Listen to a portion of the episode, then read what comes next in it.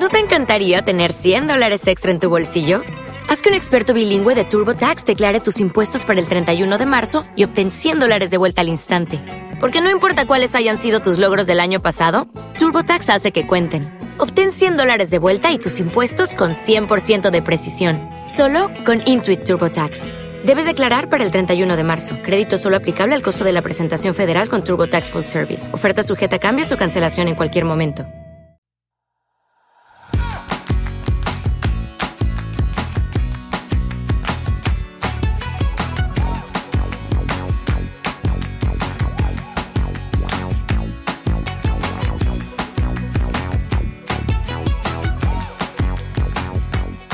Hola, esto es Plug and Drive, un podcast de Emilcar FM, en su capítulo 1 del 14 de septiembre de 2017. Yo soy Paco Culebras y aquí hablaremos sobre vehículos eléctricos de forma sencilla y clara, sobre su uso, funcionamiento, características, posibilidades, ventajas y retos a superar. También tendrás opinión, análisis, noticias, debates y entrevistas para mantenerte informado de todo lo que acontece en el mundo de la movilidad eléctrica y la automoción del futuro.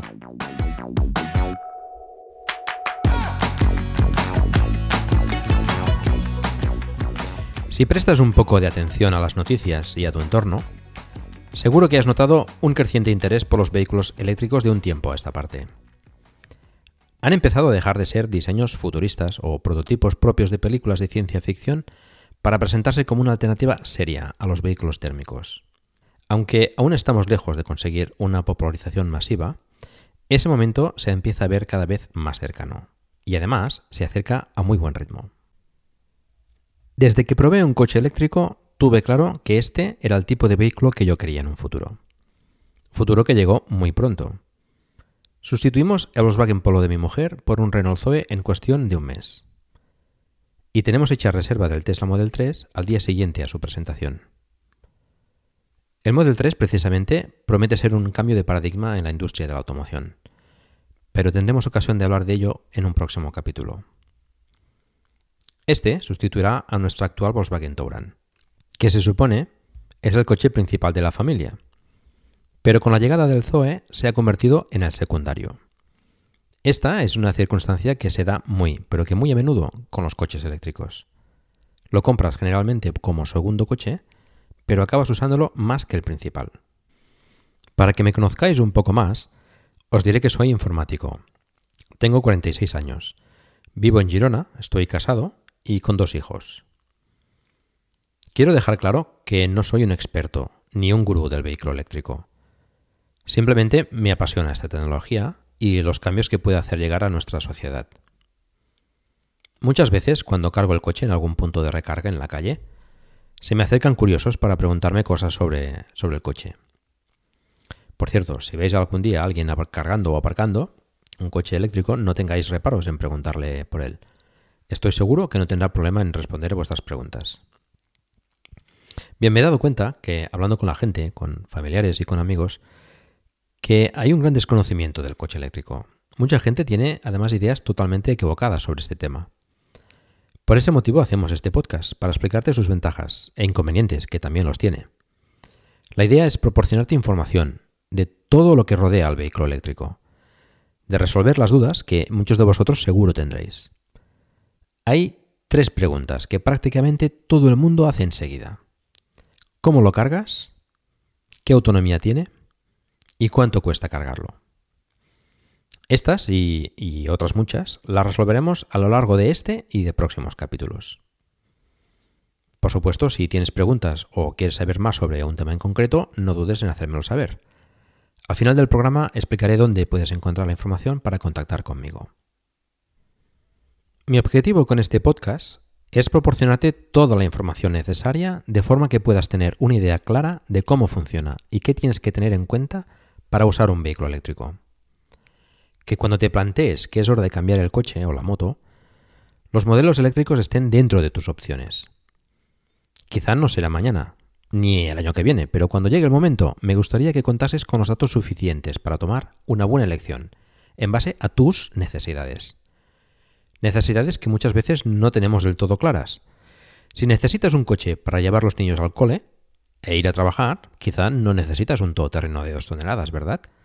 Aunque claro, aquí también intervienen los gustos y sobre gustos ya se sabe.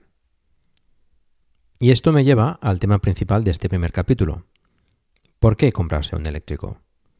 Hay muchas y variadas motivaciones, y voy a explicarte algunas de ellas. La primera es el medio ambiente. Es evidente que al no escupir gases por el tubo de escape, son mucho más ecológicos que los coches que queman combustibles fósiles. Este es un motivo importante, para muchos quizá el más importante, y es que la contaminación que tenemos en las ciudades provienen en gran medida por las emisiones producidas por el tráfico. No es la única causa, evidentemente, pero sí que es una de las principales. Se estima que cada año mueren 400.000 personas en Europa por la contaminación del aire. Muertes provocadas en gran parte por las partículas que sacan nuestros tubos de escape. Es para pensarlo. Además, estamos viendo como cada vez más ciudades castigadas por altos niveles de contaminación, están limitando el acceso a las mismas por vehículos contaminantes. A veces de forma temporal, pero va creciendo el número de las que tienen fecha límite para permitir el acceso a los vehículos más contaminantes, por ejemplo. Algunos países van más allá y están considerando y proponiendo planes que sugieren una posible prohibición de venta de coches de combustión a partir de cierta fecha, aunque se barajan fechas todavía bastante lejanas.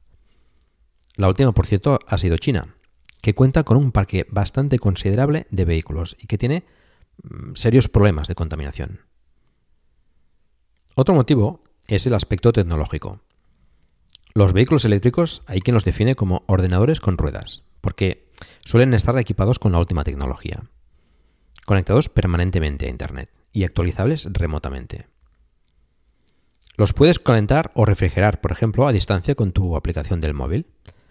Cuando te compras un coche convencional, así se queda para siempre. Tienes la misma interfaz en la pantalla, los mismos botones, el mismo comportamiento y las mismas funciones. En algunos vehículos eléctricos, no todos, su comportamiento, configuraciones o diseño de las interfaces van mejorando con el tiempo. Un motivo más es el ahorro. Y hay varios. Primero en combustible. El coste de hacer 100 kilómetros de un vehículo eléctrico es bastante inferior a la de un térmico. Si contamos que cargas el coche en casa, por la noche, con una tarifa eléctrica con discriminación horaria, y dependiendo del consumo de tu vehículo y de tu estilo de conducción, podemos decir que de media te cuesta alrededor de un euro recorrer esos 100 kilómetros. Te animo a que hagas el cálculo de cuánto te cuesta recorrer esos 100 kilómetros con tu vehículo térmico actual. Me parece que te llevarás una buena sorpresa. El segundo ahorro es el mantenimiento. La revisión anual de un vehículo, como nuestro Renault Zoe, por ejemplo, sale aproximadamente por unos 50 euros. Los vehículos eléctricos no tienen ni de lejos el mantenimiento de un motor térmico. No tienen caja de cambios, no tienen eh, motores complicados con múltiples piezas que se desgastan por el roce y tienen que ir engrasadas con aceite, no tienes que cambiar el aceite, ni hacer la distribución, etc. Y el ahorro no solo viene de que la revisión es mucho más sencilla y por tanto más económica, sino que el funcionamiento del motor eléctrico es mucho más simple que el de un motor térmico, con lo que tiene bastantes menos posibilidades de estropearse. Aunque tampoco es imposible, por supuesto. El tercer ahorro es en diferentes gastos asociados a la circulación de los vehículos, como por ejemplo el propio impuesto de circulación, que está bastante rebajado. También el peaje de algunas autopistas, que tampoco cobran a los vehículos, eléctricos. Y muchos ayuntamientos también permiten estacionar estos vehículos en aparcamientos de zonas azules o verdes de forma gratuita. El cuarto ahorro, que en este caso no sería material, sino en tiempo, ya que los eléctricos pueden circular por los carriles busbao de algunas grandes ciudades, aún con un solo ocupante, lo cual puedes imaginar que cuando hay atascos es una gran ventaja y te puede ahorrar bastante tiempo y estrés. Y un quinto ahorro, aunque no siempre disponible, son las ayudas por parte de las diferentes administraciones para la adquisición de este tipo de vehículos, lo cual puede rebajar considerablemente el precio inicial.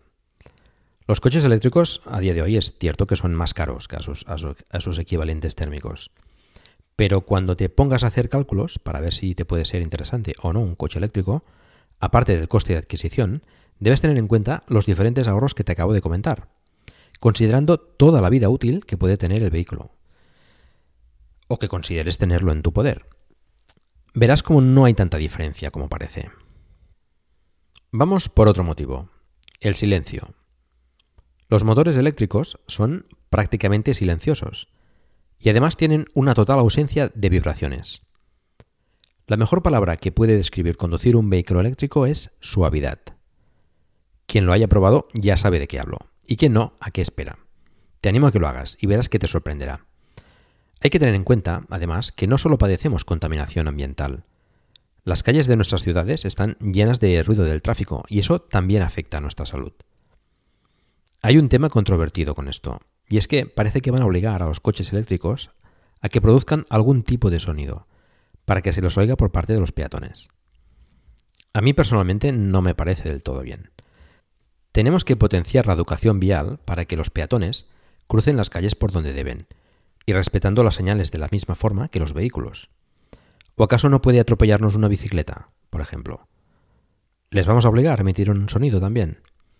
En fin, me parece que una característica que puede ayudar a hacer más agradables nuestras calles no debería eliminarse de esta forma. Otro motivo, el ser early adopter y formar parte de un cambio. Estar en la punta de lanza de un movimiento que surge y que puede significar una gran evolución en nuestra sociedad. Puede sonar un poco grandilocuente, pero creo realmente que puede ser así. Otro más, la aceleración. Sí, has oído bien, la aceleración. Mucha gente cree que los vehículos eléctricos son lentos, pero es todo lo contrario. Aunque puedan tener la misma potencia en caballos que los vehículos térmicos, o incluso más, la potencia la entregan de forma total y absolutamente instantánea. No tienen que revolucionar un motor para conseguirlo. El par se consigue al instante, desde el momento cero. Solo tienes que pisar el acelerador. Otro punto interesante es que al disponer la batería generalmente en el piso del coche, consigue un centro de gravedad muy bajo, con lo que el comportamiento en curva es también excelente. Resultado, que pueden ser bastante seguros y divertidos de conducir. La realidad es que a pesar de sus buenas prestaciones, el hecho de que sean silenciosos y suaves animan a realizar una conducción más bien tranquila. Y te puedes encontrar fácilmente intentando batir el récord que tienes tú o tu pareja de consumo mínimo. El último motivo que te voy a dar es la comodidad de cargarlo en casa. No tener que estar pendiente de pasar por la gasolinera o hacer cola para llenar el depósito, que además en ocasiones puede estar alejada de nuestros trayectos habituales. Cuando llegas a casa, pones el coche a cargar y por la mañana lo tienes disponible con la batería cargada a tope, igual que un móvil. Bueno, te he dado unos cuantos motivos. Elige el tuyo o descubre más en próximos episodios. A medida que conozcas mejor el vehículo eléctrico, seguro que encontrarás más de uno para ponerte las pilas. Uno de ellos será probablemente la conducción autónoma, que por supuesto no está ligada exclusivamente al vehículo eléctrico, pero sí que este lo facilita enormemente y aunque pueda parecer cosa de ciencia ficción, la tendremos entre nosotros antes de lo que nos pensamos. Quiero hacer una aclaración importante. Aunque el podcast va sobre vehículos eléctricos y mi intención es motivaros y animaros de alguna manera para que os paséis a la movilidad eléctrica, hay que tener en cuenta también que el coche eléctrico a día de hoy todavía no es para todo el mundo. Todavía. Hay ciertos inconvenientes, esos retos a superar que por supuesto explicaremos aquí, pero que todavía lo hacen una opción complicada para mucha gente. Y estamos hablando principalmente de la velocidad de carga y la autonomía de la batería. Esa última motivación que te he comentado sobre la comodidad de cargar en casa se puede convertir en un inconveniente, por ejemplo, si queremos hacer grandes, grandes desplazamientos con el coche eléctrico. Pero también es cierto que esos inconvenientes se van diluyendo con el tiempo. Existe mucha investigación actualmente en baterías y van mejorando año tras año. No en vano las baterías se utilizan en multitud de dispositivos. Por otro lado, para muchas otras personas no es solo una opción viable, sino además mejor en muchos aspectos que la de un térmico. Mi intención, no vuelvo a repetir, es que tengas toda la información necesaria para que puedas decidir por ti mismo si se ajusta o no a tus necesidades.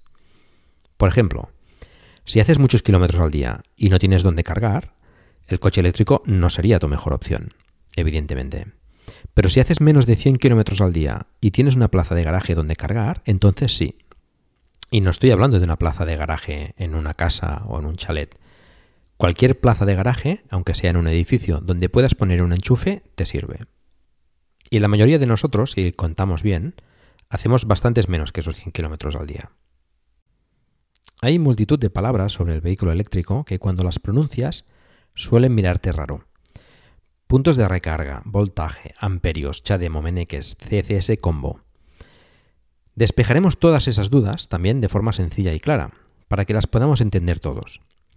Y para ello tendremos una sección a menudo en el podcast que llamaremos el palabro, que según la Real Academia Española significa palabra rara o mal dicha, que yo creo que nos viene al pelo. En esta ocasión hablaremos sobre dos de las palabras que más se utilizan entre los usuarios de vehículos eléctricos, kilovatios y kilovatios hora. Además, estas dos se confunden a menudo y se usan en ocasiones de forma incorrecta. Bien, entonces, ¿qué son los kilovatios? Pues es una unidad de, medida de potencia. En nuestro caso, del motor eléctrico del vehículo, pero también la puedes encontrar en una estufa eléctrica, en un secador de pelo o en un aspirador. Actualmente la potencia de los motores térmicos se miden en caballos de vapor, CV, pero también en kilovatios, KW. Si miras la ficha técnica de tu vehículo, encontrarás las dos unidades. Un kilovatio equivale aproximadamente a 1,36 caballos de vapor. Por tanto, tenemos que kilovatios es la potencia que entrega el motor. ¿Y qué es kilovatios hora? Pues básicamente es una medida de consumo. Y probablemente te sonará, porque la puedes encontrar, por ejemplo, en la factura de tu proveedor de electricidad o en la del gas. Te indica cuál es el consumo que has tenido de electricidad, por ejemplo, durante un periodo determinado. Por tanto, nos da en definitiva una cantidad de electricidad. En nuestro caso nos dice cuál es la capacidad de la batería para almacenar esa electricidad. Pongamos, por ejemplo, una batería de 100 kWh pues esta podrá entregar una potencia de 100 kilovatios, si es que el motor eléctrico del coche lo permite, durante una hora, o 50 kilovatios durante dos horas, o 200 kilovatios durante media hora. Haciendo una analogía con los vehículos térmicos, podríamos decir que serían como los litros del depósito de combustible. El cálculo del consumo de los vehículos eléctricos se hace en kilovatios hora a los 100 kilómetros de la misma manera que con los vehículos térmicos, que se calcula en litros a los 100 kilómetros. Cuantos más kilovatios hora tenga la batería de tu, de tu, vehículo, mucho mejor. Y cuanto menos potencia, recordemos kilovatios, hagas que entregue el motor, o sea, una conducción más suave, menos descargarás la batería y más kilómetros podrás hacer. De igual manera que descargas la batería, también la cargas. Con lo que kilovatios también es la unidad de potencia con la que cargas la batería en cualquier punto de recarga. Cuantos más kilovatios pueda suministrar ese punto de recarga, más rápido podrás cargar la batería. Pero el tema de la carga lo explicaremos mejor en otro capítulo. Resumiendo, kilovatios hora es la capacidad de almacenar electricidad en la batería y la unidad que utilizamos para calcular el consumo a los 100 kilómetros. Kilovatios es la potencia que entrega tu coche y también la potencia con la que cargas la batería. Espero que os haya quedado más o menos claro la explicación de, kilovatios y kilovatios hora. Esperamos vuestras sugerencias para posibles candidatos a esta sección del palabra. Y otra sección que nos acompañará habitualmente en el podcast es el de las noticias. En esta sección os traeré las más interesantes del ámbito de la movilidad eléctrica o que más me hayan llamado la atención. Y abriremos la sección de noticias con las cifras de ventas de coches eléctricos e híbridos enchufables del mes de agosto en España. Un mes que ha marcado nuevo récord, con 731 vehículos matriculados, y que nos deja con una cuota de mercado del 0,44% respecto al resto de vehículos. Aunque agosto suele ser un mes bajo en ventas, la activación de las ayudas del Plan Movea 2017, el pasado 3 de agosto, sin duda influyeron significativamente en estas cifras. El Plan Movea, por cierto, es el plan de ayudas del gobierno para la compra de vehículos eléctricos. Claramente insuficiente, y además este año ha llegado con bastante retraso. Se agotó para motos en 4 horas y para vehículos en 24 horas. Si lo que se pretende de verdad es incentivar la compra de vehículos eléctricos, a mi entender, y esto evidentemente es opinión personal, el plan Movea debería reformularse más bien, como una rebaja o, mejor aún, una exención del IVA, como por ejemplo sucede en Noruega. Y hablando de Noruega, es destacable la cifra de ventas de coches en este país. Pues la cuota de mercado en eléctricos en el mes de agosto ha superado ligeramente el 40%, cifra que ya superó en junio con un 42%. Fuerte contraste ¿eh? con la cuota en, en nuestro país, que no llega ni tan solo al 1%. ¿Y qué puede explicar esta diferencia? Pues quizá no sería descabellado pensar que la exención del IVA y los aranceles de importación, unido a una buena infraestructura de puntos de recarga, han influido notoriamente en esta impresionante cuota de mercado. Otra noticia interesante y además bastante importante en mi opinión es la entrada en vigor en la Unión Europea el 1 de septiembre del ciclo de homologación WLTP, que viene de las siglas en inglés de Procedimientos de Pruebas de Vehículos Ligeros Coordinados a nivel mundial. Es por tanto un ciclo a nivel internacional, pensado para poder comparar los resultados en todos los mercados del mundo. Este ciclo promete dar valores más ajustados a la realidad que el ciclo NETC, que es el vigente hasta ahora en Europa. Esta es una de las frustraciones más importantes cuando buscas un vehículo eléctrico. La autonomía que te dice el fabricante no tiene nada que ver con lo que te encuentras después en tu uso diario. Y además por un amplio margen. Con este nuevo ciclo podemos obtener finalmente un valor más próximo al que nos encontraremos cuando utilicemos el vehículo en la calle de verdad. Se ha estimado que el valor proporcionado por WLTP es alrededor de un 25% inferior al de NETC. En un caso concreto, por ejemplo, en el del Opel Ampera E, este obtiene una autonomía de 520 km en el ciclo NETC, contrastando con los 380 km del ciclo WLTP, muy cercano además a los 383 del ciclo EPA americano. Todos los vehículos que se homologuen por primera vez en Europa a partir del 1 de septiembre tienen que hacerse con el ciclo WLTP. Dentro de un año, en septiembre del 2018, todos los vehículos que estén a la venta tienen que homologarse con el ciclo WLTP. Por tanto, tendremos ya información un poco más fiable de, la autonomía de los vehículos eléctricos. Hasta que llegue ese día, eh, yo os recomiendo que para, para fijarse en la autonomía de un vehículo eléctrico, consideréis el ciclo EPA americano. Recientemente, se han presentado dos coches eléctricos, que por cierto aún no se venden en Europa, que me parecen bastante significativos por el impacto que pueden tener en el sector. Vamos a empezar por el último en llegar, el nuevo Nissan Leaf. Nissan presentó en Tokio el día 5 de septiembre la nueva versión del Nissan Leaf, uno de los vehículos eléctricos más populares. No en vano ha sido el más vendido del mundo, con más de 270.000 unidades principalmente en Japón, Estados Unidos y Europa. Esta nueva versión del Leaf se presenta con una renovada estética, mucho más favorecida y deportiva que la anterior. Incorpora también un nuevo motor de 110 kilovatios y 320 Nm de par motor, un 38% más potente que la generación anterior. Han cambiado también las baterías, que siguen siendo lamentablemente refrigeradas por aire, con nueva química y una capacidad de 40 kWh. Que aunque no es un gran aumento respecto al actual, que recordemos es de 30 kWh, le permite declarar una autonomía de 378 km en el ciclo NETC y 241 km en el EPA americano. Este último, como ya sabemos, más próximo a lo que sería la autonomía real. Se supone que para finales del año próximo sacará una versión con una batería de 60 kWh y una autonomía aproximada de 362 km en ciclo EPA. Se mantienen las tomas de carga CHAdeMO, para cargas rápidas hasta 50 kW y la J1772 para cargas lentas hasta 6,6 kW. El precio será un poco inferior al modelo actual y además incorporará más equipamiento, como por ejemplo lo que Nissan llama el e-pedal, que permite conducir con solo el pedal del acelerador, llegando incluso a parar el coche levantando el pie. Esta característica la podemos encontrar por ejemplo también en el BMW i3 y en los diferentes modelos de Tesla. Otra incorporación interesante es el ProPilot, la apuesta de Nissan por ayuda en la conducción, y que permite tomar el control del volante y la aceleración para mantener el vehículo en su carril durante los desplazamientos, gracias a una serie de, de cámaras y sensores repartidos por todo el coche. Es un primer paso hacia la conducción autónoma, que además se acompaña del ProPilot Park, para aparcar el coche sin intervención del conductor. En el interior también ha sufrido mejoras, con un nuevo salpicadero y nuevos materiales. Ahora incorpora además en algunas versiones CarPlay y Android Auto. Como vemos, es una muy buena actualización del Nissan Leaf, que se espera aterrice en Europa a principios del 2018.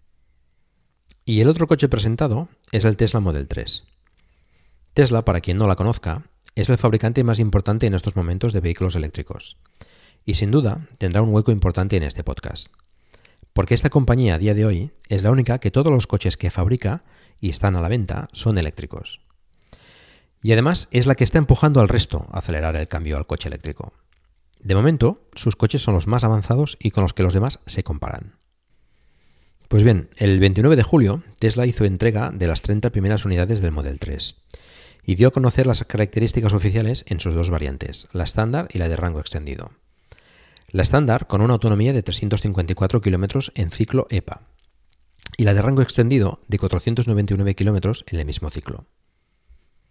La capacidad de las baterías no se sabe con exactitud, pero por comentarios del propio Elon Musk, el CEO de Tesla, la primera andaría cerca de los 50 kWh y la segunda por los 75 kWh. No quiero extenderme demasiado con el Model 3 porque le dedicaremos un capítulo pronto, cuando conozcamos más detalles, ya que Tesla los va soltando un poco con cuentagotas. Las primeras entregas fueron a ejecutivos, inversores y empleados. Se espera que en octubre se produzcan las primeras entregas a personas ajenas a la compañía, con lo que tendremos bastante más información. Sí que hay un par de noticias sobre Tesla que me gustaría comentaros. Hasta no hace mucho Tesla no tenía prácticamente presencia en España, lo que lógicamente para muchos puede ser un impedimento importante a la hora de comprarse uno de sus coches, entre los que tengo que reconocer que me incluyo. Una de las ventajas de Tesla son sus supercargadores. Mira, un, candidato para el palabro. Podemos decir de forma resumida que son estaciones de carga, generalmente de varios puntos, entre 4 y 12, aunque puede haber de más. Estos pueden cargar a unos 120 o 130 kilovatios, lo que es una potencia bastante considerable. Algunos incluso llegan a 145. Y suelen estar en, intersecciones de, carreteras o, puntos de paso estratégicamente situados cada 200 o 300 kilómetros, para la carga exclusiva por el momento de los vehículos Tesla. Este año se ha incrementado el número de ellos por España de forma considerable, y se espera que haya 24 estaciones por toda la península a final de año. Hay más planificados incluso para el año próximo. Esta semana, Tesla ha presentado una nueva versión de sus supercargadores, más compacta y fácil de instalar, con una potencia de carga inferior, alrededor de 72 kilovatios, pensada para ser instalada en centros comerciales o supermercados, de forma que los usuarios con dificultades para cargar en casa puedan cargar mientras hacen sus compras. Y la última noticia, relacionada con Tesla, es la apertura el 20 de septiembre de su primer taller en España, lo que ellos denominan centro de servicio, en la calle Metalurgia 38, en el Hospitalet de Llobregat, en Barcelona. Este contará además con una parte de tienda y otra de exposición. Os recuerdo que Tesla no tiene concesionarios como los demás fabricantes. los talleres y las tiendas no son intermediarios, sino son directamente de la propia Tesla. Y en las tiendas no puedes comprar el coche. Siempre se hace por Internet, directamente a fábrica. En la tienda te enseñan el coche, te asesoran o te ayudan a hacer el pedido en ordenadores dispuestos en la tienda para ello. Pronto se abrirá también una tienda en la calle Roselló, en Barcelona, y otra en la calle Serrano de Madrid. También se espera que abra próximamente un centro de servicio en Madrid. Antes de acabar, quería comentarte que aunque principalmente hablaremos de coches, no olvidaremos otros vehículos eléctricos, como motos, furgonetas, camiones o incluso patinetes y que en este podcast encontrarás, tal y como hemos comentado antes, toda clase de información sobre los vehículos eléctricos. ¿Cómo se cargan? ¿Qué necesitas para cargarlo en casa? ¿Qué alternativas hay si no puedes hacerlo en casa? ¿Cómo es la conducción? Experiencias de diferentes usuarios. Entrevistas y debates sobre diferentes aspectos del vehículo eléctrico. Análisis de los diferentes modelos disponibles en el mercado.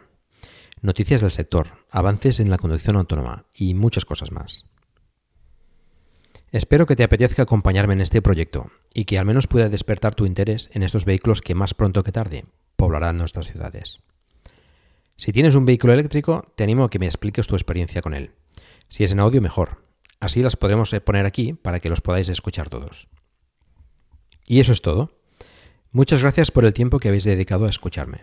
Espero vuestros comentarios en emilcar.fm barra plug and drive donde también podéis encontrar los medios de contacto conmigo y conocer los otros podcasts de la red.